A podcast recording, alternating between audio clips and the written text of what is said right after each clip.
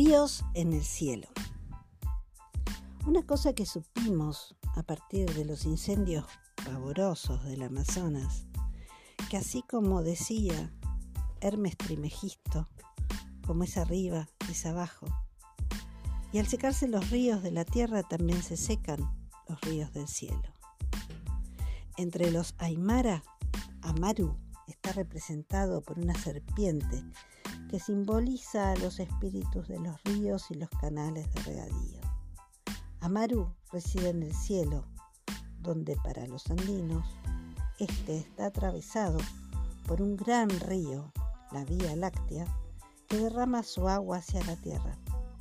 A la Vía Láctea la llaman Machucuay, madre de culebras, depósito donde se guarda todo el agua del cielo. Esto que ellos creían o sabían hace tanto tiempo fue comprobado por la ciencia a raíz de estos sucesos que fueron provocados por la mano del hombre, factores antrópicos, calentamiento, incendios, deforestación. Meteorólogos y climatólogos comprobaron que inmensos y poderosos ríos llevan humedad a vastas regiones de Sudamérica pero no son ríos en el sentido tradicional, tal como los conocemos. Son ríos voladores. Se pueden encontrar hasta una altura de 2 kilómetros y pueden transportar más agua que el Amazonas.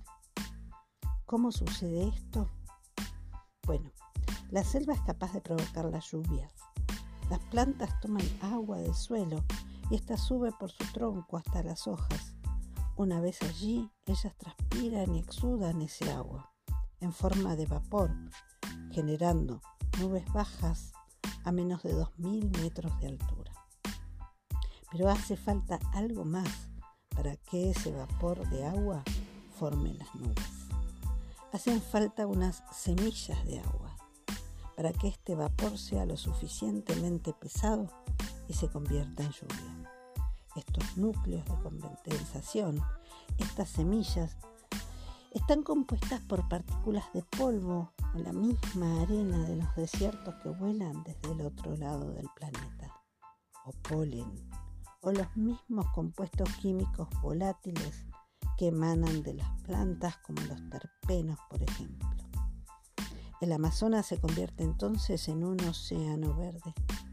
Estas partículas que hacen llover han sido llamadas poéticamente polvo de hadas. Y entonces algo poéticamente mágico sucede. En los periodos de sequía, las plantas reaccionan generando más de estos compuestos químicos. Diríamos que se estresan, generando más vapor y como un modo de llamar y atraer a las lluvias.